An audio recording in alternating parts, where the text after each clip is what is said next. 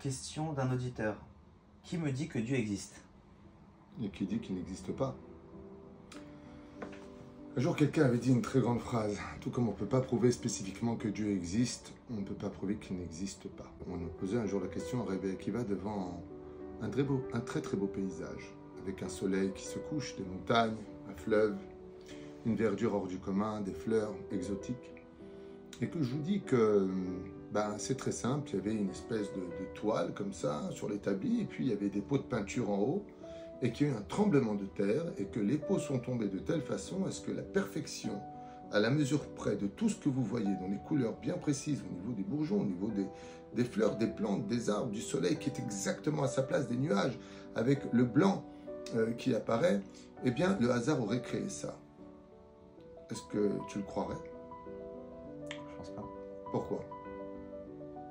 Parce que combien même un tremblement ou un Big Bang pourrait créer, chose qui ne peut pas exister au niveau de l'absolu, mais quelque chose de plus ou moins parfait, on pourrait dire que c'est une chance sur un milliard.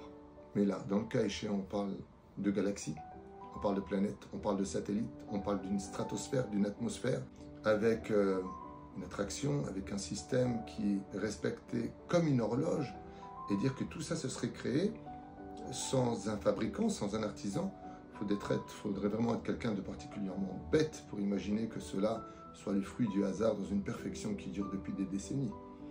Et donc euh, je pense que la plus grande preuve de l'artisan, c'est son chef-d'œuvre. Regardez la création de Dieu, regardez les océans, regardez le monde. Il n'y a pas besoin d'aller chercher très très loin pour trouver Dieu. Regardez l'homme. Je vais te raconter une anecdote que tout le monde connaît, mais c'est pas grave.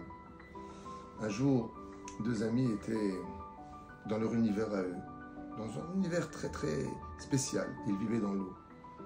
Et l'autre a dit À quoi tu penses? Il a dit bah, Je pense que je suis sûr que derrière ce qu'on voit pas, là-bas en bas, là-bas, derrière, ben, on peut respirer de l'air. Je lui ai dit Mais t'es fou, si on respire de l'air, on meurt. Nous, on vit dans l'eau. Il lui a dit Non, mais je suis sûr que là-bas, on peut éviter de manger par le cordon ombilical. On peut manger avec notre bouche. Je lui ai dit Mais t'es fou, on ne peut pas manger avec notre bouche.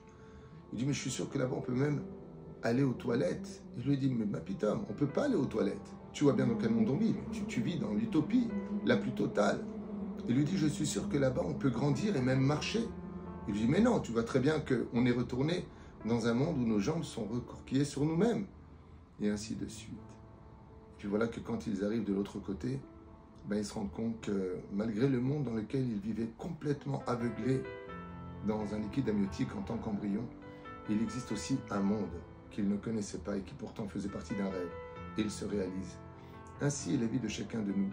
Nous sommes comme dans un espèce de cocon, comme des embryons dans un monde fermé, sur lequel notre émouna d'autrefois nous fait comprendre que tout comme tu n'existais pas et tu as existé, alors sache qu'après cette existence existe peut-être une vie beaucoup plus importante, à l'image des deux embryons, ces deux jumeaux qui ne croyaient pas que quelque part au-delà de ce que les yeux leur permettaient pas de voir, existait une évolution, une vie beaucoup plus importante et intense que d'être un bébé coincé dans le ventre d'une maman pour son évolution.